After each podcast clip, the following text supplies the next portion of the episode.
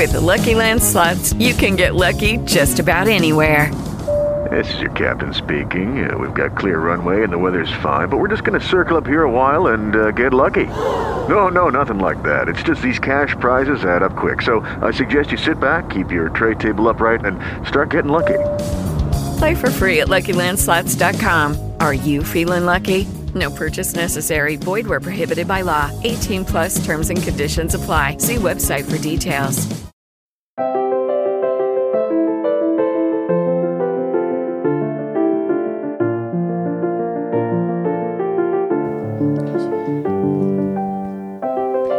Bienvenidos a Lactando, un podcast de Milcar FM sobre lactancia y crianza con apego, producido por la Asociación Lactando de la región de Murcia.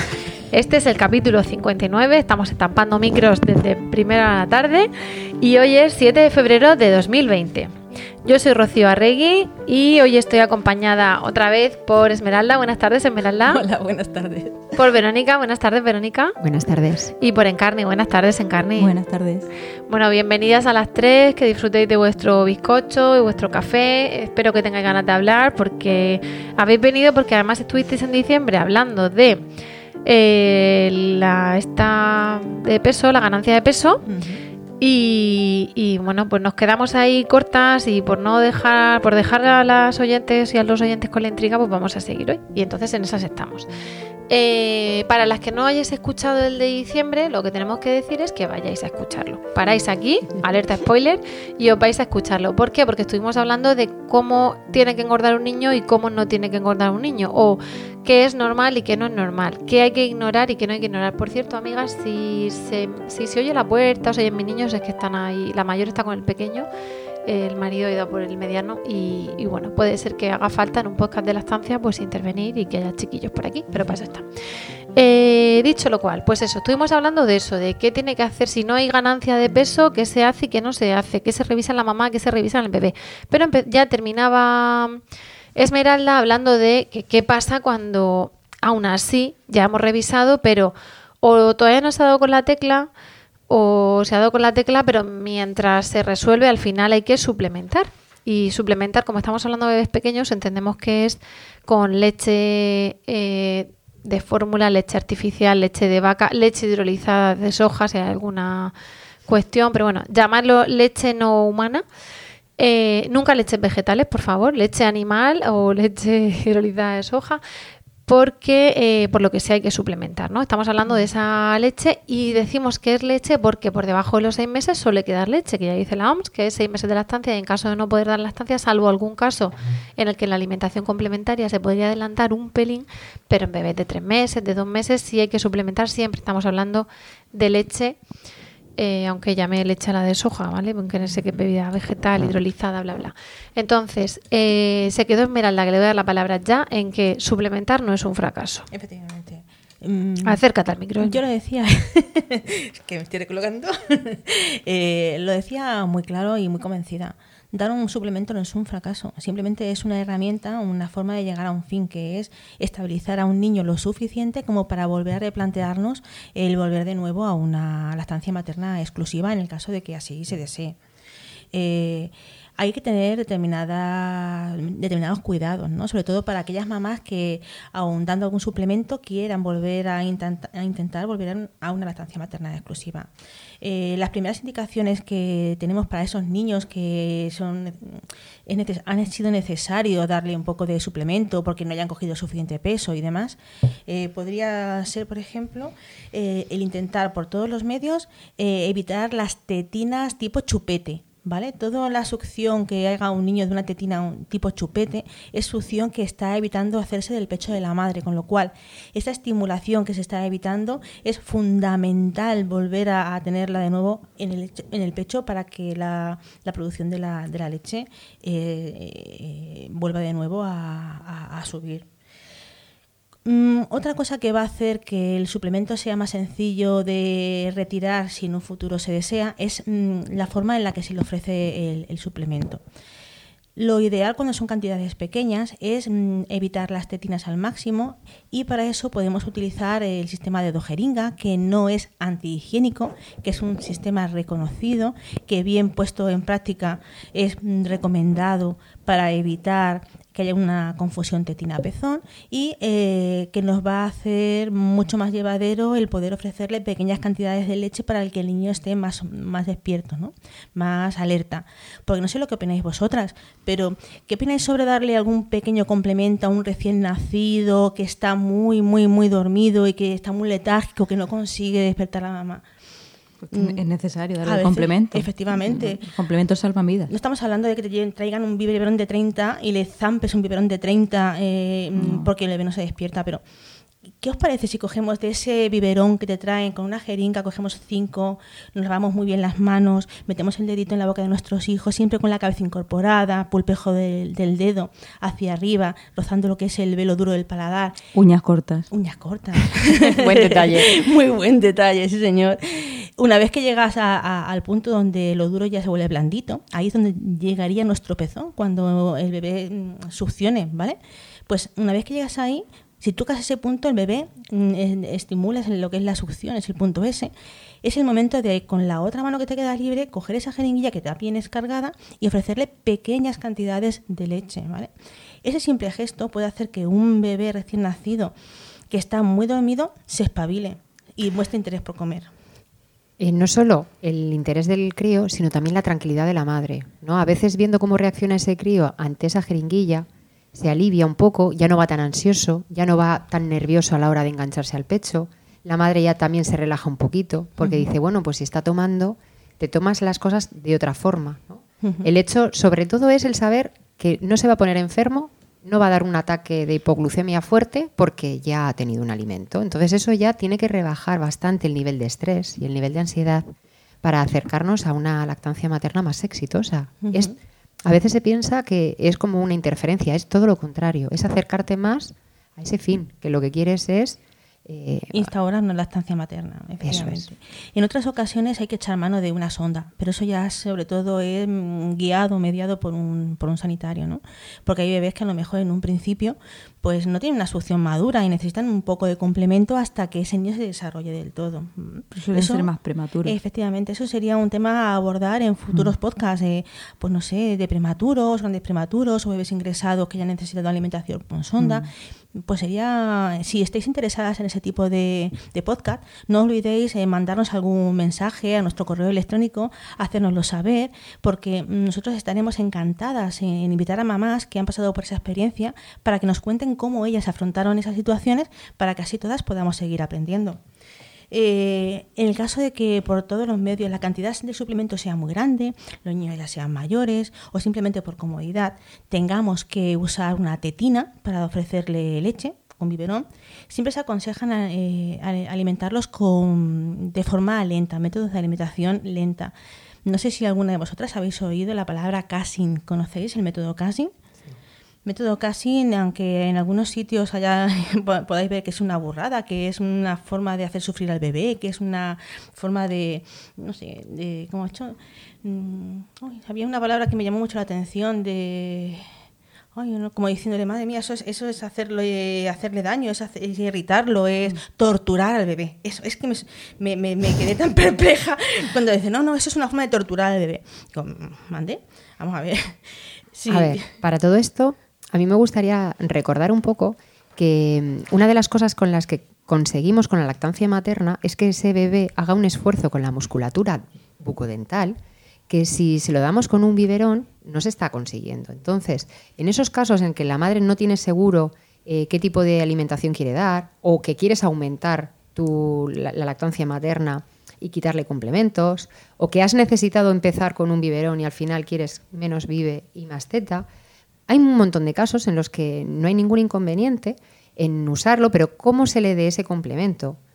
Eh, hace mucho, tanto para prolongar la lactancia materna como para mm, sustituir lo que tendría que estar haciendo ese crío. ¿no? Cuando se le da un biberón, pero tú le haces que ese, ese peque trabaje, está ejercitando esa musculatura y está preparándolo para la futura masticación, que es que nos estáis oyendo de dedo, jeringa, casing, eh, sonda, puede sonar un poco como un poco caótico, ¿no? Pero es para recordar un poco el por qué complicarnos, entre comillas, un poco la vida, porque claro, siempre está la cosa de, pues, dale un biberón que no pasa nada, pero cuando esa madre sí quiere darle teta, cuando quiere quitar complementos, estamos hablando en esos casos, eh, daros un- algunos argumentos más para motivaros, ¿no? Que, es- sí, sí. que es trabajar esa musculatura, uno de Y no ellos. solamente eso, mm, vosotras cuando tenéis mucha hambre, cuando os zampáis el plato de lentejas corriendo, corriendo, corriendo, una cucharada tras otra, una tras otra, mm, terminas el mm, plato de lentejas en en 0,0. ¿Te quedas satisfecha? ¿Te da sensación de que has comido suficiente? ¿O te, Te- comerías otro plato. Otro plato más, ¿no? Mm, De a hecho, veces- cuando te quieres mm, adelgazar un poco, te dicen pocas cantidades, muy a menudo, mastica mucho y que, te, que realmente seas consciente de que tienes el plato delante. Pues ¿no? eso es. Pues eso es lo que hay que hacer con el peque. Es una alimentación perceptiva, es una alimentación consciente. Es la forma de, de hacer que tome esa leche dando tiempo a su cuerpo a, a darse cuenta de que se está alimentando. Esto que estamos hablando a mí ahora me está recordando otro podcast que se grabó hace tiempo, que era mm, dar, el, mm, dar el biberón como si fuera la teta. ¿Os acordáis? No sé qué número era, pero los que nos estáis escuchando podéis ir a la lista que ahí aparece, porque hablamos de esto realmente. Efectivamente, exacto. Es hacer eh, Con la cariño. toma con cariño y más fisiológica, efectivamente. Es una manera de alimentar más en concordancia con a como lo haría un bebé si solamente pudiera tomar pecho, ¿no? Pues haciendo pausas, intentando que busque siempre la tetina, no obligándole a abrir la boca simplemente porque que- que tenga que tomársela y tal, respetando su nivel de saciedad, no obligándole a acabarse todo el biberón de golpe, eh, en fin, son cosas que van a hacer que cuando una mamá, en el caso de que quiera volver a la lactancia materna exclusiva, eh, se lo plantee, eh, lo tenga menos complicado, ¿vale? Porque eso es realmente lo que, lo que tenemos eh, en mente, ¿no?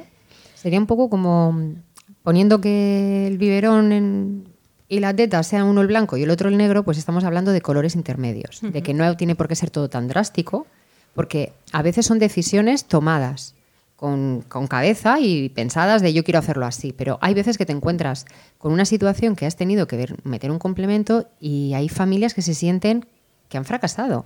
No es un final, no es un punto redondo y aquí se acaba la historia. No, y de hecho hay muchas parejas, muchas familias que al final relactan y lo consiguen con más o menos esfuerzo, pero que ahí está, ¿no? Muchas lo han hecho con tetina y otras han optado eh, mm, usar un, un relactador. ¿Vale? No sé si la palabra relactador la conocéis, pero mm, es un artilugio que está pensado para que todos, eh, toda la leche que ese niño toma, sea materna o sea también artificial, eh, la pueda tomar a través de una sonda que hemos colocado eh, pegada al pezón. De esta manera, esos suplementos están siendo tomados también con succión directa de- del pecho de, de la madre. Está estimulando Está para aumentar producción. Efectivamente, estamos dándole el complemento que en un futuro nos planteamos reducir, pero directamente del pecho. Todas estas eh, formas de ofrecer la leche son totalmente válidas. ¿Y qué va a depender el usar unas u otras? Pues va a depender de varios, varios, varios puntos, como puede ser la edad del niño, quién vaya a ofrecer esos complementos y eh, qué volumen de leche vayas a ofrecer. No lo mismo, como decía Verónica, esas gotas de leche que se dan al principio para que el bebé eh, es- esté menos nervioso a la hora del agarre, que una mamá que, por, no sé, imagínate, por ejemplo, que ha estado separada de su hijo, que tiene que hacer una relactación bastante seria con un gran volumen de leche y tenga que darle cantidades, por ejemplo, de 60, de 90 y quiera ir bajando poco a poco, pues eso, a lo mejor dándolo con un relactador, lo conseguiría de forma más sencilla que el hacerlo, por ejemplo, con tetina, aunque ya hemos dicho que dependerá de cada persona y de cada, y de cada situación. Porque lo que hoy vamos a hablar sobre todo es de- del término relactación. ¿Y qué es la relactación en carne? A ver, ¿qué me puedes decir de ello? Pues yo lo voy a decir a mi manera. ¿sabes? Por supuesto, aquí.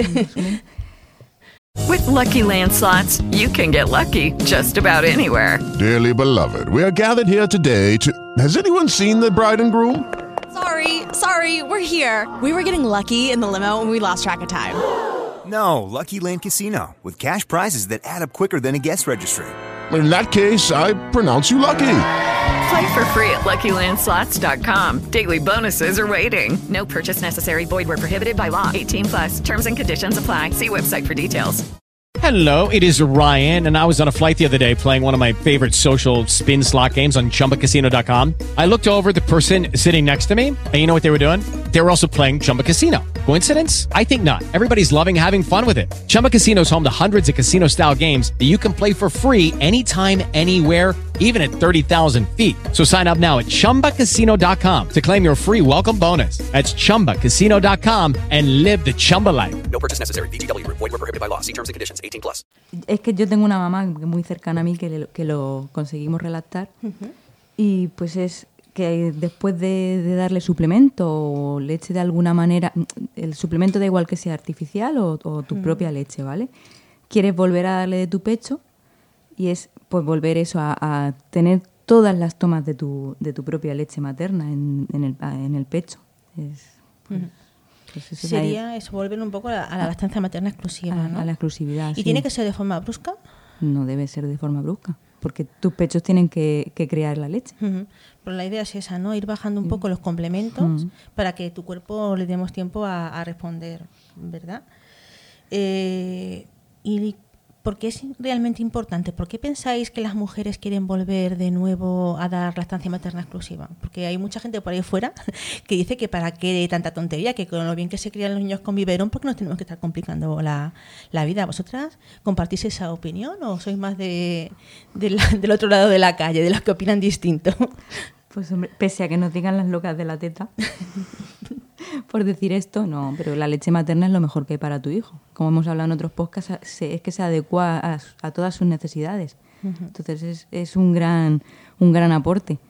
Y luego pues ya está el tema económico, si empezamos. Sí, es otro de los... Eso oye, que es un Claro. motor que mueve muchas cosas Claro, en este es, mundo. es otro, Mm. otro punto a favor. Pero vamos, quitando eso, que no es lo más importante, es que tu hijo mame de tu leche mucho más importante por, por sus necesidades. Claro, Eh, en estos tiempos que hemos pasado de fríos invernales y tal, la época de las gripes y eso, es curioso cómo los niños de, de- de pecho, eh, sí es cierto que, que enferman, ¿vale? Pero generalmente sus procesos, aunque tengan que llegar a estar ingresados en el hospital, suelen ser menos graves y los graves incluso mejoran eh, mucho antes. La instancia en los hospitales suelen ser, afortunadamente, de, de- de menor duración. Y todo eso se transmite en cifras también de ganancia, no solamente para la, para la economía doméstica, sino para la economía de, de- lo que es país. la, la región y el país. O sea que no es moco de, de pavo. Y luego, bueno, para la salud de la madre, todos las conocemos. Eh, tenemos tantos estudios que yo creo que no hace falta que perdamos el tiempo eh, abordándolo cuando podemos ir a cualquier libro, cualquier manual donde nos van a recordar por qué es importante para una mujer seguir dando pecho. En el tema de la madre, yo creo que podríamos separar dos aspectos, ¿no? Por un lado, el tema físico, que pues a veces pues no sales del parto todo lo bien que quisieras, ni con toda la movilidad que quisieras, ni, ni, ni resulta fácil. Entonces hay gente que dice, va, pues no importa. Y luego te lo replanteas una vez que ya ha bajado esa necesidad tuya, ya te encuentras de otra manera. Y está también el tema emocional, el tema de decir, jo, y sí, y sí, pues es algo que ahora puedes hacerlo, ¿no? Y que la Y- gente se ha relajado y deja ve que le dan vive y se han quedado un poco más tranquilas también. ya tienes el Parece que la presión de la desnutrición se te quita un poco encima, ¿no? Claro. Eh, entre que la madre pues, se puede sentir más recuperada de, de lo que es la noche previa del parto, pues te tomas las cosas de otra manera. También cuando tenemos un problema, una situación, el tomar distancia te hace relativizarlo más, ¿no? Entonces, mm, como hablaba antes de los colores, del blanco y el negro, no se trata de que todo tenga que ser o de un color o de otro. El tema que se pueda ir ampliando las tomas de lactancia materna y reduciendo los suplementos, sean o no de de la leche de la madre, pues te, abre un abanico mucho más amplio de posibilidades, ¿no? Entonces, la verdad que la necesidad de habl- hablar de este podcast era sobre todo porque mm, cuando vi- vienen algunas madres a las reuniones, pues no hay gente que a veces le da apuro, ¿no? Porque te encuentras a una que no sabe si quiere o no puede. Mm, Lo que decía Carni un poco el, tema ese de las locas de la teta, ¿no? Que madre mía lo que me están pidiendo, esto es mucho esfuerzo. Pues a veces lo tomas con otra distancia y no lo ves tanto como el esfuerzo, sino como la recompensa que vas a tener más hacia, más hacia adelante, ¿no? Y como las situaciones también van cambiando, pues es normal que lo que un día te parece mucho esfuerzo, otro día digas, pues lo puedo llevar, o digas, no, no, mira, yo quiero lo cómodo. Y al final luego te das cuenta que lo cómodo no siempre es lo mejor, o, o no con ello te sientes lo suficientemente bien como para no esforzarte un poquito más. Como mujeres hay tantas como colores en el mundo y familias también y situaciones también. Eh, sí es cierto que aquí no estamos obligando a nadie a, a que relate o, o no relate. Es una decisión que tiene que tomar la mujer. La mujer tiene que sentirse preparada y tiene que sentir la necesidad de, de relatar para poder conseguirlo. Mm, Pero hay mujeres que se sienten bien con una lactancia mixta y, y deciden seguir adelante con una lactancia mixta. No es lo más frecuente que viene a nuestro grupo de apoyo. Generalmente las mujeres que vienen a nuestro grupo de apoyo lo que quieren es ayuda para dejar los suplementos, pero si hay algunas que dicen, mira, yo ya he tirado la toalla, no quiero bajar Depende los de cuando suplementos". vengan, porque a lo mejor les estás planteando una, un calendario, bueno, de eso vais a hablar ahora, ¿no? Sí, Del calendario y tal. A tan, tan a largo plazo que al Que final para cuando quitan el suplemento, aparte de que les antoja muy lejano, es para cuando quitan el suplemento del todo, ya empiezan con la alimentación. Entonces al final dice, bueno, pues vamos a seguir reduciendo suplementos, pero no aspirando a la mixta. Nos Ah. bajamos el umbral de la aspira de, la- que la aspiramos, ¿no? Y eso, no aspirando a la completa. Y, y entonces vamos, eso, con esa expectativa un poco más rebajada, más, más realista de que incluso aunque se empeñasen, iba a ocurrir dentro de más tiempo y, de- y los, las últimas tomas de Vive, en lugar de quitárselas para hacer exclusiva, se las Vamos quitó para hacer complementaria, con lo cual Claro. está haciendo la estancia materna exclusiva. Es que toda la leche que tiene que tomar la hace de mamá. Y esa es una forma Y el resto, en lugar de Vive, lo hace comida. distinta. Hay tantas lactancias como mujeres. Hemos volvemos de nuevo a lo mismo. No hay que vivirlo como un fracaso. Aunque hay muchas mamás que yo sé que en el, en el- en el foro interno se sienten como un poco, pues como con esa cosa dentro de decir, madre mía, es que no lo he conseguido. No, sí, sí. Lo has conseguido, pero distinto, de otra manera. No tienes que, que- que menospreciar el logro. ¿no? A veces es tener que una amistad. antes de empezar con la lactancia, o incluso antes de empezar a ser madres, ya tenemos unas expectativas. Y esas expectativas muchas veces se ponen tan altas que parece que si no llegamos a ello hemos fracasado en el camino. Pero claro, todas las piedras que hemos quitado de, por el medio hasta llegar ahí, también hay que valorar todo ese claro, esfuerzo. efectivamente. que este, efectivamente. este podcast no está hecho para convencer a nadie, sino para la que quiere eh, sepa cómo hacerlo. Efectivamente, para darle herramientas para conseguirlo. Eso es. Porque habrá mamás que quieren una mixta. ¿Y qué, qué podemos aconsejarle para esas mamás que quieren, que al final se sienten cómodas y quieren seguir con una mixta?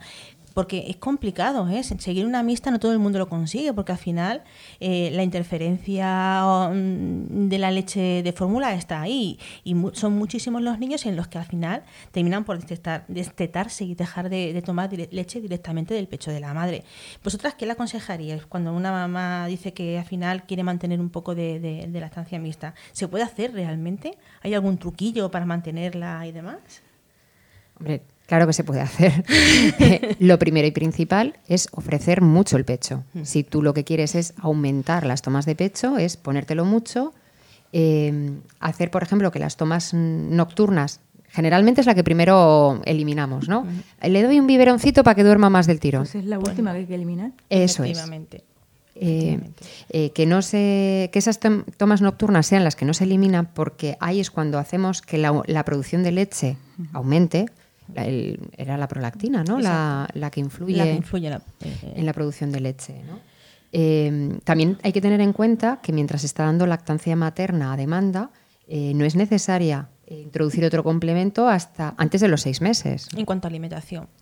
¿No? Sí. O sea, aunque tú estés con una lactancia mixta, no significa que tengas que meter en los, por narices, por así decirlo, la fruta antes o los cereales dentro de un biberón. Vamos a ver, eso es una cosa que es un poco mito y fruto un poco de, de- de cosas que se están quedando en, en- en desuso. Es lo mismo como solamente puedo darle cada tres horas de comer. Pues no, un niño que está con lactancia mixta, si entre vive y vive hace siete tomas de pecho, pues bienvenida sea, porque a lo mejor en un momento dado ese mismo niño está re- reduciéndose las tomas de, de suplemento, ¿no? que es lo que a lo mejor es lo más difícil de, de ver, pero en algún caso hemos, hemos tenido.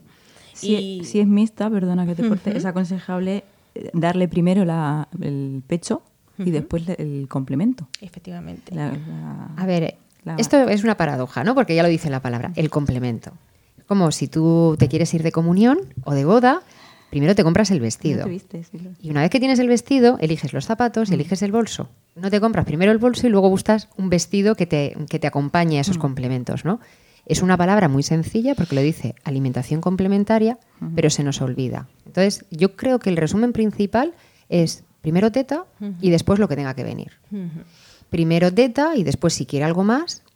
Es como cuando tú quieres una persona que apenas come fruta, pues primero le ofreces la fruta y luego le pones el plato de lentejas, ¿no? Si le pones hasta el rabillo del ojo de comida, luego dice, No ahora ponme la fruta. fruta. Pues Pues eso también se puede eh, extrapolar a lo que es la teta. Muchas veces me, me han preguntado algunas mamás, vale, es que yo le doy primero pecho, luego le doy el suplemento, pero es que yo no sé si luego le puedo dar más leche, porque es que, ¿y si le vuelvo a poner otra vez a mi, a- a- a- al pecho y sigue succionando, sigue comiendo? Los niños son teta? más listos que nosotros y saben cuándo tienen que parar. Cuándo tienen que frenar, Mm, A no ser que tengan alguna enfermedad o cualquier cosa.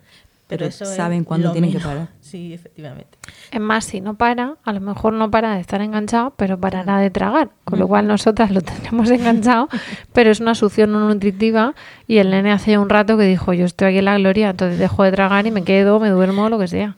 es que sería un poco todo lo contrario a lo que tienes que hacer cuando quieres que se destete, ¿no? O sea, si tú ahora lo que quieres es aumentar esa producción, hay que aumentar la estimulación, hay que aumentar el roce, hay que aumentar esos momentos en los que el bebé está a gusto con la madre.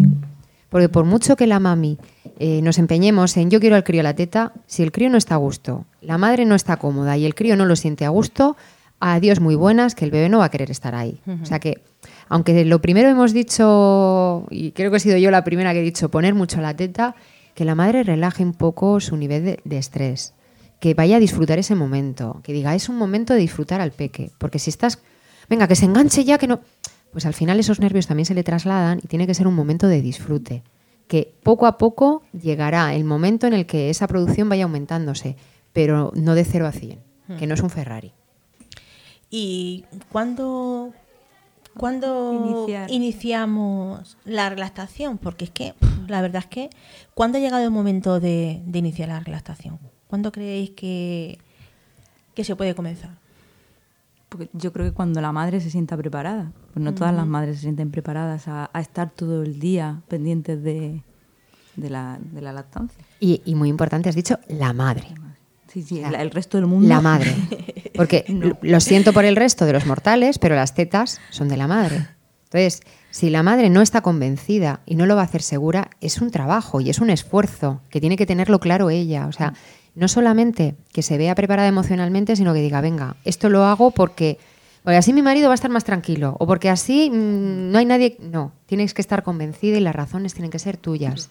Más o menos, de, de más peso o de menos peso, pero tuyas. Yo no sé, ¿os acordáis si en diciembre llegamos a hablar de la extracción poderosa? Yo creo que sí. Sí. Sí, hablamos.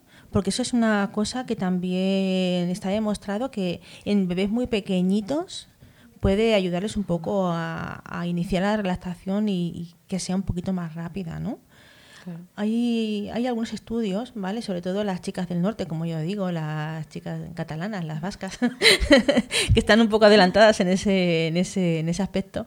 Eh, sí que comentan que han encontrado eh, bastantes avances en mamás de niños muy pequeñitos que han hecho la extracción poderosa, eh, que, que creo yo que sí que comentamos, lo de extraerse muy frecuentemente durante 24 horas. Durante 24 horas hay que estar eh, prácticamente solamente con tu bebé y con el sacaleches. Eh, intentar descansar entre extracción y extracción y sacarte cada hora durante 10-15 minutos. Si puedes hacerte con un sacaleches que sea doble, que estimule los dos pechos al mismo tiempo, todavía mejor. Si el nene succiona, pues el sacaleches en una teta y el bebé En en, el otro, justo. A ver, como, como Esmeralda está diciendo, eh, se dice fácil, entre comillas, No, pero no. la extracción poderosa, a pesar de que tiene un nombre mm, así como ¡buah! poderosa, Mm, qué fuerte, hay que estar muy mentalizada, porque es un esfuerzo muy grande. O sea, cuando te- tú te encuentras una madre que no sabe qué paso dar, que está cansada, With Lucky Land slots, you can get lucky just about anywhere. Dearly beloved, we are gathered here today to. Has anyone seen the bride and groom? Sorry, sorry, we're here. We were getting lucky in the limo and we lost track of time. No, Lucky Land Casino, with cash prizes that add up quicker than a guest registry. In that case, I pronounce you lucky. Play for free at LuckyLandSlots.com. Daily bonuses are waiting. No purchase necessary. Void where prohibited by law. 18 plus. Terms and conditions apply. See website for details. que ya la ves, que, que le preguntas, ¿pero tú duermes? Dices que el niño, pero no llega a contar si ella duerme o no, ¿no? Cuando tú te encuentras una familia que no sabe un poco hacia dónde tirar, hablarle de extracción poderosa es como, yo qué sé, como una persona que no ha conducido nunca pensar en el Ferrari que hablábamos antes, ¿no? Entonces, tiene que estar una persona muy convencida, porque es un trabajo y es un esfuerzo que una tiene que estar convencida antes de hacerlo. Que no pasa nada, si no llegas al final y si lo intentas y dices, mira, esto no es para mí, pero que la extracción poderosa es mucho trabajo porque es una dedicación completa y exclusiva a la teta, a sacarte el- todo lo máximo posible. Que si no es el bebé, pues no tienes esa satisfacción que sea tu propio hijo el que te esté estimulando, sino eh, eh, eh, que nos ponía en carne la banda sonora. Es un ruido que nos reímos las que lo hemos oído, pero no hace ninguna gracia. No, no, no. no. Es un ruido molesto de fondo, mm, por mucho que te puedas poner las pilas y desconectarte, pues no dejas de estar pegado a un aparato. Está el tema de los mililitros, que estás viendo lo que te sale. Entonces ya empieza el cálculo mental. Claro. Si hoy me saco esto, ayer me saqué, es que estoy bajando, es que estoy subiendo, y ya empiezan las conjeturas. Realmente no te sale lo mismo Es- con el sacaleches que, que con que lo que te saca el bebé. El sacaleche siempre saca menos de, de lo que te saca el bebé. De hecho, hay mamás que no consiguen sa- sacar ni una gota con el sacaleches. Lo que sí que es verdad es que cuando no hay una succión eficaz del bebé, el sacaleches, mm, aunque a veces es una arpía asquerosa y es un enemigo mortal, Ayuda. ahí tiene que es- va a ser también parte de, de- de nuestro aliado, ¿no? Porque vamos a, a- a intentar trabajar con él, apoyados en él, para que mientras que el bebé no haga un agarre del todo eficaz, eh, esa estimulación extra que nos va a aportar esa máquina, que yo la llamaba la máquina diabólica, porque a mí me ha hecho sufrir algún que otro ratito malo. Son muy incómodas. Eh, son incómodos. son incómodos. También hay que saber utilizarlos correctamente. Eh, pero bien usado puede ayu- ayudarnos a que el proceso de relactación sea un poquito Más menos mm, complicado. Los sacaleches salvan lactancias. Sí, sí. Entre estamos madres congestionadas Sí, o sí. con niños dormidos, al final es. A ver, recordar- son imperfectos porque no son los niños, pero vamos. Es una herramienta más. Sí. Y como todas las herramientas, hay que saber usarla. Hay momentos en los que son muy aconsejables y hay otras personas que también se piensan que por tener un sacaleches se les va a salvar todo. Es el uso que se le dé, el momento en el que hagas uso de él. Mm, Por eso el hablarlo aquí para hacer un... Y no es infalible. Hay veces que estás tan hipercongestionado o con obstrucción que el sacaleches no saca. Pero más vale aplicar succión a esa teta Mm, que dejarla que estar. dejar- Y es que no me he sacado nada. Bueno, esa, esa succión que hayas hecho, hecho algo hará, algo estimulará para es que en un momento algo desatranque o avance por para dentro. poder fun- a- a- montar pirale- pila- pilares. Son como pequeñas piezas de Lego, ¿vale? La primer, una extracción, a lo mejor, no sé si tenéis Legos, pues, mamás con Sí. niños, mm, Legos, sabéis que hay Legos muy finitos, muy finitos, Legos medianos y Lego, Legos gordotes, ¿no? Pues mm, normalmente las placas donde se ponen todos los Legos son muy finitas, muy finitas, pero fíjate con lo finitas que son, eh, la cantidad de juego que soportan, ¿no? Pues esas serían las primeras extracciones. Mínimas cantidades de leche, pero que van a preparar nuestro cuerpo para que esa estimulación haga que en, en- en futuros días tengamos más producción. O sea, no nos desalentemos por no ver nada más que el culito del, del sacaleches apenas manchado en el mejor de los supuestos, porque eso va a suponer que en los días siguientes esa producción de leche va a aumentar. ¿vale? Bueno, Eso y para terminar con el tema de sacaleches, os recordamos que tenemos alquiler de sacaleches también. Y préstamo. y préstamo. El alquiler es de eh, dobles hospitalarios Sí, y eh, y el préstamo es de simples sí. con, con eléctricos o manuales. Entonces, a- em, que como yo estoy atendiendo a mis chiquillos un poco, el- has hablado de manchar el culito del, del vaso, pero no sé si nos ponemos ya a ver cómo hay que sacarse eh, o si hay que hacerlo a la misma hora todos los días o lo quieres decir más adelante por el tema de porque ese culito en el vaso manchado mañana será y dentro de unos días será pero hay que acostumbrar al cuerpo a que a esa hora va a hacer falta tener leche Estábamos hablando un poco de lo que era la extracción poderosa y de la extracción... Que es- que O- hay- o entonces incluso ya hablaremos entonces de las potas de extracción la extracción sí. poderosa es extracción al saco Pero, o incluso que solamente sea el culito del vasito de leche. Estabais hablando antes de una piedrecita más, el sacar, el que, es, el que esa- ese pecho ya no esté pues duro cuando hace falta sacar la ingurgitación o aumentar un poco la dosis.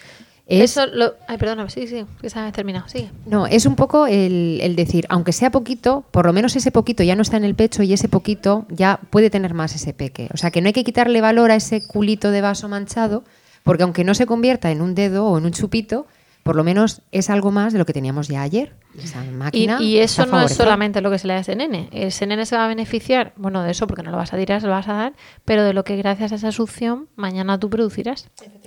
Y uno de los detalles también, estabais hablando de la ingurgitación y de una piedrecita más para sacar, eh, es como ese balón que con la, cuando lo vas a coger con la mano el balón se escapa, pero cuando el balón está un poco desinflado, o un globo, que como estamos eh, madres con niños, pues la- se me ocurre eso, el juego de la pelota, el lego, lo- los, globos, el hecho de que se, se vacíe un poquito y se pueda coger mejor también facilita el agarre de ese bebé, que a veces los sacaleches no son solamente para reducir ese complemento que se está dando, sino también para facilitar el agarre de un pecho que, que está ya demasiado lleno. Tengo que, voy a hacer un inciso que no tiene nada que ver, ¿eh? pero hablando de lo del agarre, vi un, hace poco unos, igual que hacen tetas de ganchillo, con distintas formas y tal, las asesoras de lactancia para que vean que con tetas grandes, con balones, con no balones, se da. Hay ahora sonajeros de, de teta, de teta de ganchillo. Entonces, Ahora los, los esto no es publi, no es publi porque además no he hablado con ella. Eh, los están empezando a comercializar eh, Alba Padró en Lactap y como Alba Padró es una IBCLC consultora de estancia magnífica que cuando hemos tenido alguna duda así un poco particular, al menos yo de antibiograma con un antibiótico específico, de oye mira tal, y aparte sabe un montón y at- atiende y además tiene una aplicación que se llama Lactap que se puede descargar todo el mundo y que tiene un montón de consultas para todas las madres que quieran así consultar en el móvil. Pues oye, qué fantástica que lo miren porque cualquier cosa mm, viene bien. Entonces, pues que lo sepáis porque venden un montón de cositas. Eh, bueno, que nada, que un saludo al Padró porque no temo, no, ya te digo, no es, no es publi, no, no hemos hablado, no saben nada y, y nada, que un abrazo fuerte desde Murcia, que además viniste hace poquito a, a la Semana Mundial de la Estancia, al Congreso de nuestras compañeras de la Estancia Informada, de la Estancia Madre a Madre, perdón, qué empanada llevo la cabeza. A nuestras compañeras de Cartagena, a las que les mandamos un abrazo muy fuerte, es que no he parado todo el día, entonces voy ahí y salgo postmastitis con la fiebre, voy un poco volada. Nuestras compañeras de la estancia de, de madre a madre. Me callo que estabas hablando, Verónica, que es que metió la cuña porque me hace gracia y oye, si les ayuda a los de la TAP o se da a conocer su aplicación y todo eso, pues muy bien. Es difusión de información de teta. Bueno, y ya que hemos hablado de, de, cuándo iniciar la relactación en cuanto a la madre y en cuanto al niño, ¿qué piensas, Verónica? Pues a ver, eh, lo primero es que, eh, bueno, como hablamos en el, eh, antes de, de Navidades, es muy importante que el bebé haya recuperado el peso del nacimiento. O sea, no es lo mismo un... Sabemos que todos los niños cuando nacen pierden un porcentaje, pues entre el 10, 12, 14% del peso al nacer. Es muy importante que hayan recuperado ese peso y que esté, eh, que haya un buen agarre eh, ese niño, ¿no? Que se haya recuperado de cualquier proceso que altere su salud. Es decir, eh, si no tenemos claro de si el peque está bien, pues descartarlo, ¿no? Como hablábamos de hacerle una analítica de orina, descartar que tiene algún tipo de enfermedad. El, tema de... mm, mm, no sé cómo decirlo. Yo creo que sobre todo es que haya recuperado un poco el peso al nacer, que veamos la movilidad del peque. Sobre, pero yo creo que es, es más que nada, el factor principal es la situación de la madre, ¿no? Sí, una vez que la mamá ya se encuentra preparada, tiene ganas de, volver a- de nuevo a, retomar la, exclusiva. Y luego vemos que el bebé ya ha ganado el peso de nacimiento, porque a veces los bebés son muy chiquititos y pierden mucho peso y, no están preparados para empezar a bajar suplementos. Lo que tienes que hacer es averiguar qué suplemento es el necesario para eh, empezar a engordarlo y empezar a que cojan fuerza. Una vez que el bebé ya está preparado, ya ha engordado todo lo que tenía que engordar, ya ha recuperado todo lo que tenía que recuperar, eh, muestra su enfado con llantos, te pide de comer, sabes cuándo está saciado, sabes cuándo duerme porque tiene que dormir y no porque es tipo glucémico. Eh, entonces es el momento de, de- de decir, venga, vamos a ver cuántos complementos tenemos ahora. ¿Qué tenemos? Mm, Le damos de, al día que le damos 300 mililitros de leche mm, repartidas en cuatro tomas. De, qué cantidad es cada una de las tomas? Pues ese es el momento ya por parte del niño en el que podemos plantearnos el, el comenzar una, una relactación, ¿no? Eh, importante cuando llegamos a ese, a, ese punto, el plantearnos nuevamente el, usar no- o no usar tetinas, ¿vale? Sobre todo el tema chupete, chupete mínimo, chupete, si tienes que conducir y tu hijo al final ha tomado chupete, pues para momentos, como digo yo, de cola del banco eh, que no puedes esperar o que estás al volante y, no puedes soltar el volante para engancharte a la teta, pues a lo mejor puede ser una herramienta. Pero cuanto menos succiones de un chupete, más mm, sencillo lo vas a tener a la hora de que, de que estimule tu pezón, estimule tu, tu pecho y de esta manera también de, de- que aumentes más la producción y vayas mm, pudiendo mm, bajar los suplementos eh, más, más rápidamente. Y los suplementos, ¿cómo se bajan? cómo lo bajamos? ¿Cómo lo bajamos? Porque es que eso, mm, hay, un, hay un proyecto muy, muy bonito que desde Lactando pusimos, intentamos poner en práctica hace ya muchísimos años, un par de, de vocales, que le pusimos el nombre de Proyecto Esperanza, ¿no? Porque es la esperanza que, que teníamos nosotras como mamás que ayudamos y la esperanza también que tenían las mamás, ¿no? De volver a aquellas que así lo deseaban a la estancia materna exclusiva, de eh, conseguir eh, relactar, de conseguir bajar lo- los suplementos. Y desde Lactando se abogaba por un trabajo en equipo con eh, los sanitarios. Ahora estamos llegando a un punto en el que hay la iniciativa de los mil primeros días de UNICEF, donde se están concienciando muchísimo los centros de salud, donde los profesionales sanitarios de la región se están formando y están eh, comenzando a, trabajar en conco- eh, sincronizados con hospitalaria y que empiezan también a, ver la importancia y, y el saber hacer de los grupos de apoyo, tal vez sea el momento de volver un poquito a, a- a encauzar este proyecto Esperanza, ¿no? Sí, ¿En sí, al final es, todo un poco concienciar, Exacto. informar, formar. Y hay un equipo de mejora central en el servicio, al menos en Murcia, en la región de Murcia. Un, ser- un equipo de mejora central que coordina todas las áreas hospitalarias con un responsable por área que a su vez tiene otro equipo local. eh, y tienen en concreto, ya os lo comentamos, pero bueno, volvemos a decir que tienen eh, eh, como bueno, que tienen a Lactando a nosotras como representantes, por decirlo así, mm, bueno, como ejemplo significativo de grupo de apoyo a la lactancia, porque se, se requería que fuese un grupo de apoyo y en particular se valoró muchísimo el, el que nos habían dado el premio de buenas prácticas en el ámbito sanitario por el Ministerio de Salud.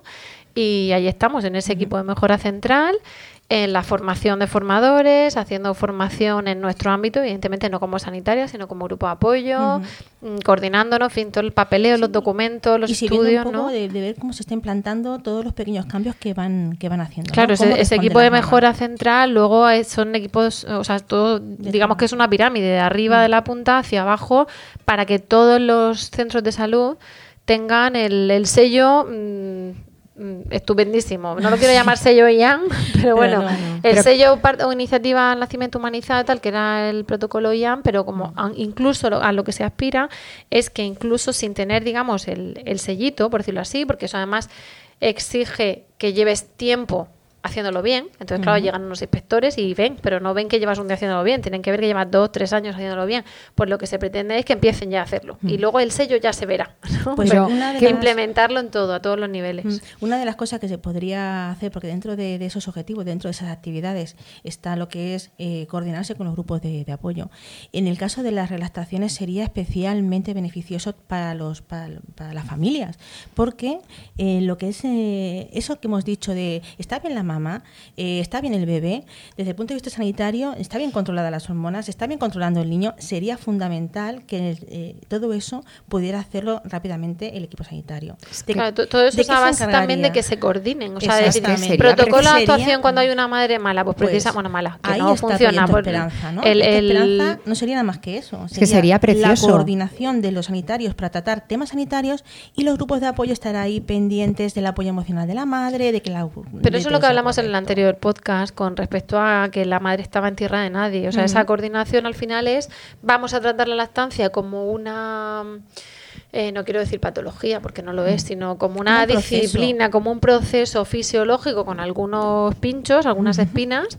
Y, ¿Y quién lo trata? Pues tiene que haber profesionales formados. Entonces, para eso está ese proyecto de los mil primeros días, porque se quiere formar a nutrición. Bueno, el otro día estuvo lactando dando una charla precisamente y hablábamos en concreto en esa de, de la cuestión jurídica de la lactancia, es decir, de los permisos, porque es fundamental el hecho de, y del papel de los grupos de apoyo, porque es fundamental a la hora de ver que la madre debe incorporar porque tiene cuatro meses de baja maternal. Pues, ¿qué le, qué le vas a contar a la madre de darle seis meses exclusiva? Tendrás que apoyarla de alguna manera. Perdóname. Y entonces había una nutricionista, una enfermera, un, a- claro, la formación, la nutrición era esencial porque hablaba de alimentación complementaria. Ya les quitaba lo de los, los papillas a los cuatro meses. Entonces es, es una formación que se supone que, que tiene eh, aspiraciones eh, fantásticas y que lo que pretende es que precisamente se formen. Para Hombre, que, ¿qué claro. hacemos con esta madre? Y la gente, yo A no, ver, yo no, mía no. Pues eso- al revés, que todo, el mundo sepa qué hacer. Cuando se ponga en funcionamiento al 100%, eh, estamos esper- esperanzados en que haga falta relactar a menos mm, niños, ¿vale? Porque se supone que habrá menos de- menos destetes, va a haber ¿no? va a estar O- menos, mixtas. Pero ¿qué ocurre cuando un niño hay que relactarlo de verdad? Si, consta- si contamos con la ayuda de un sanitario, pues mucho mejor.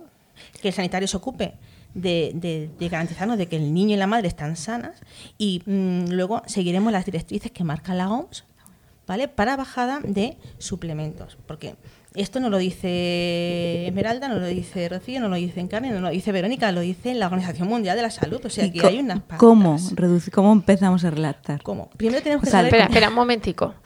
Hemos cortado a Verónica. Ahora te corto yo a ti. Hemos cortado a Verónica que tiene que decir lo suyo. Y luego estoy viendo el reloj y a mí no me importa que os empadronéis en mi casa para las siguientes elecciones y tal. Pero creo que a vuestros maridos, a vuestros hijos, sí. Entonces, habla Verónica, vamos a darle brío a esto porque nos gusta más un podcast que... A ver, mm, yo mira, ya no sé dónde me había quedado antes. Pues pierdes la vez, ¿eh? La, la idea general que me está quedando ahora es que estamos hablando de una cosa preciosa, porque realmente eh, con toda esta formación que, este- que estamos hablando, con el, el poder trabajar en equipo, el que sean los sanitarios el que se encarguen realmente de hacernos un control mm, de nuestras analíticas, de ver realmente nuestra salud. Y luego usar los grupos de apoyo para lo que realmente somos, ¿no? Ese apoyo emocional, esa red de madre a madre, ese hablar de lo que el, el sanitario no te da tiempo. Y ese dedicarle más tiempo, claro. Eso es. Ese, mira, es, es que la verdad, mm, mm, cuando Esmeralda se ha puesto a hablar del proyecto Esperanza, sea o no sea para la relactación, a mí me ha parecido precioso. Porque si en este caso es más importante aún, realmente sería mucho más necesario porque ya habría más información, no habría tanto mito, no habría tanta zancadilla y no habría tanto inconveniente para Pero llegar a pues, donde Mira, queremos. yo, Lo yo voy a, voy a ir en contra del proyecto Esperanza, porque yo lo que quiero es que el proyecto Esperanza no tenga lugar falta. porque no haga falta. Efectivamente. Eso es. Entonces, la clave, y es lo que les dijimos en la formación, digo les dijimos porque fue nuestra compañera Clara y, y fui yo, la clave es la información y la formación. Entonces, cuando al final tenemos, mm, y añado, y la confianza, y también les dijimos, y esto es una simbiosis, nosotras no somos sanitarias, cada uno tiene que saber dónde está su lugar, nosotros no podemos diagnosticar, no podemos mandar pruebas, no podemos Pero mandar nada, pero tienen que tener una confianza en nosotras de que cuando llega una madre y me ha dicho la de lactando que si me mandas un cultivo, no levanten las cejas, sino que tal. y al revés, llega el sanitario y le dice, mira, no es que yo no pueda, yo puedo y quiero y estoy formado, pero tengo 30 más en cola esperando para entrar esta Ahí mañana. Esta tarde se reúne lactando, no sé dónde, digo lactando, mamá espuña, lactando lorca, lo que sea. Eh, las de la estancia madre a madre, que las he cambiado el nombre hace un momento. Entonces, eh, ahí que haya esa simbiosis, donde tú, como tú dices, nosotras damos dedicación, damos tiempo, damos apoyo emocional, damos cosas que no es solo emocional, porque si no, para un hombre el que llorar, pues otras pueden, ¿no? Nosotros hacemos formación en la estancia y nos basamos en, en esa evidencia que se va actualizando. Y ellos tienen la parte sanitaria y las dos son súper necesarias. Que se formen y así, ni proyecto esperanza ni nada. Todo el mundo, todo el que quiera dar teta y el que no quiera, pues que un vive y ya Pero está. como resulta que todavía hay un porcentaje de mamás que sí que están relactando, a- básicamente las Para las cuatro pocas que quedan. pinceladas, para aquellas pocas, pocas que quedan, las cuatro pinceladas que tienen que tener claro es que si hay que hay que hay que hacerlo muy lentamente, que hay que saber de qué cantidad de leche partimos para ir monitorizando un poquito lo que es la bajada. Eh, Cantidad de leche en 24 en horas. 24 no es que le da, pues hombre, le doy de ofreciendo. 90, no, no. No, ¿Cuántos mililitros te das en 24 horas? ¿Qué le das? ¿5 o 6 biberones de 90 al día? Vale, pues nada, partimos de eso. ¿Qué tienes que, que hacer? Pues lo primero, intentar observar, observar a tu hijo. Porque siempre hay una toma en la que se suelen dejar algo y otras en las que se la devoran que van ni pintados. Siempre intentando darle o bien con relactador o bien con método casing, intentando hacerlo lo más fisiológico posible para que vayan intentando educar lo que es eh, la sensación de saciedad de, de ese bebé. De la toma que tú veas que menos falta le va a hacer, le bajas una cantidad y la mantienes fija durante, por ejemplo, una semana. Por, ejemplo, lo, AMS lo que dice es bajar mm, cantidades altas, pero nosotras muchas veces aconsejamos bajar de 30 en 30 porque es mucho más fácil a la hora de, de, de Te vigilar. diría más, que tampoco hace falta que te mojes en números, porque generalmente cuando una persona decide relactar, se apoya en alguien, se apoya en un grupo, se apoya en una persona. mamá, Por eso no, no hace falta que te mojes tanto, porque con lo que has dicho, has dicho cosas muy importantes. Has dado una información que antes de escuchar este podcast mucha gente ni conocía. Y no hace falta poner un número tal, porque generalmente la persona que decide relactar se ha informado tanto que ya puede particularizar lo que oye respecto a su caso. Pero lo que quiero dejar muy claro es que no hace falta bajar cantidades bruscas para porque eso no va a hacer que relajes antes. Como no- pretender correr, no es una carrera de- No es una carrera de velocidad, es una carrera de fondo. Entonces, si durante una, un tiempo prudencial, una semana, eh, el bebé ha seguido mamando de forma como esperamos, va a estar más irritable, va a pedirte mucha más cantidad de, tomas, quizás va a estar más nervioso. Va a estar en brote de crecimiento, que en otros podcasts hemos hablado de lo que es un brote de crecimiento. Si pasado ese tiempo, al pesarlo, eh, mm, vemos que, que el peso se ha mantenido, ha seguido mm, ganando peso, ese es indicativo para, para poder bajarle un poquito más de otra, de otra toma, ¿vale? Puede ser la misma o puede ser de otro vive distinto, otro poquito más. En el caso de que al pesarlo, después de haberle bajado esa vez suplemento, la primera vez, en lugar de, De subir, baja. subir, ha- se ha quedado en el mismo peso. Vale, sí, yo me- Porque puede yo- haber tres- yo me saltaba un puede haber tres, tres supuestos. Primero, que después de bajar un suplemento, a la semana lo peses y haya mm, vuelto a ganar peso. Eso significa que tu producción de leche eh, se ha reajustado. Ahí es cuando nos ponemos las medallas y decimos, venga, Venga, esto va, esto va. ahora esto puedo va. respirar. Venga, ya Vale. algo Pues estaré entonces haciendo bien. Elegimos otra toma en la que bajar un poquito de cantidad. Otro supuesto es que ni gane un peso, pero tampoco haya perdido peso. Entonces, en ese momento lo que hacemos es ni subir ni bajar suplementos. Nos mantenemos como estamos y damos un poco más de tiempo extra a que nuestros pechos eh, consigan aumentar su producción para eh, cubrir las necesidades del niño. Y luego hay un tercer supuesto, que es el que nunca queremos escuchar, pero que también vamos a encontrar en ocasiones. Y es que el bebé, cuando le hemos bajado ese poquito de suplemento, no solamente no ha cogido peso, sino que ha perdido un poquito de peso. Ahí lo que está indicado es volver de nuevo a subir el suplemento y esperar otra semana para asegurarnos de que ese niño está mm, bien cubierto. Y añadiría, yo añadiría una cosa más. Eh, cuando hablamos de pesar a los críos, solemos decir, ha crecido. Porque a veces estamos tan pendientes de que engorden que no nos damos cuenta que el, el bebé ya no le ponemos el mismo body de- del mes pasado, sino que necesita una talla más. Y como hemos hablado en varias ocasiones, los niños no crecen en una recta, sino en una curva. Engordo, crezco, engordo, crezco. Entonces, tener en cuenta que no se ha puesto malito, que no ha tenido mocos, por ejemplo, que le ha dificultado las tomas y que ha- se ha fatigado más a la hora de amamantar, que no ha crecido mucho, eh, que no será solamente el factor peso, aunque sí es muy importante tenerlo en cuenta, no olvidar otros factores, ¿no? Claro. Y luego, ya por último, y como un broche de cierre, seguir recordando que no somos máquinas, que cada caso es único, es especial, es individual y que no hay dos relactaciones iguales. Que habrá mamás que consigan reducir todos los suplementos antes de comenzar la alimentación complementaria. Y habrá otras mamás que quiten complementos una vez llegada la, la alimentación complementaria y vuelvan a sus lactancias maternas exclusivas una vez que han incorporado otro tipo de alimentos. Habrá mamás que se queden con una mixta y estarán súper contentas con su mixta. Habrá mamás que tienen que ir a trabajar y que prefieran estar con mixta el tiempo que ellos están fuera de, fuera de casa, no están con su hijo, y harán la estancia materna exclusiva cuando han vuelto otra vez a, eh, a casa con sus hijos. Hay tantas mamás como situaciones y como niños. Entonces, lo importante es intentar que cada mamá esté contenta con aquello que le ha tocado vivir. Y nosotras estaremos ahí, como grupo de apoyo de madres, intentando apoyarlas en la decisión que tomen, que realmente es para lo que estamos los grupos de apoyo, para orientar y para apoyar. Y no sé, si queréis alguna... Después de lo que has dicho, cosa más. no- yo creo que no queda nada más por añadir. Es que podríamos estar hablando aquí. Bueno, os he hecho una foto porque digo, estoy Oh, aquí señor. callada porque luego me dan cuerda y no callo. He hecho una foto, luego os podéis meter a nuestro Twitter, eh, arroba lactando Murcia, y, y os he hecho aquí una foto a vosotras, otra a nuestro panetone que ha traído, bueno, un bizcocho que ha traído Esmeralda, en fin, que estamos reponiendo fuerzas y tal. Eh, que de esto podríamos estar hablando siglos, pero como eso nos gusta mucho la cosa del, del podcasting, pues yo creo que ya lo cortamos. ¿eh? Y, y si alguien piensa que tenemos que profundizar en algo más, que, que se le ha quedado corto a algo, que tiene dudas, pues que nos lo diga. Primero, porque los podcasts tienen que tener un fin. Un fin de, no de finalidad, sino fin de término, de, de- acabarse en concreto. Segundo, porque estas señoras me han dicho que no se empadronan aquí y que tienen que irse. Y tercero, porque vuestro feedback nos importa un montón. Entonces, está muy bien que digáis, oye, pues me gustaría tal o cual, ¿vale? Eh, bueno, aparte de eso, mm, nada más por nuestra parte. Fijaros, hay una cosa, una tontería, ¿vale? Pero yo he dicho lo del ACTAP y he mandado abrazos a, a la estancia informada, como es el mes del amor, en febrero, pues estoy amorosa. Hace ya un tiempo, eh, bueno, pues me escribí con una chica que, que hace en Chile, que está estudiando para asesoría en la estancia materna y, y baby leg winning, y su perfil de Instagram es crianza sin pausa. Ahora mismo no sé si tiene, creo, creo que es crianza punto sin punto pausa.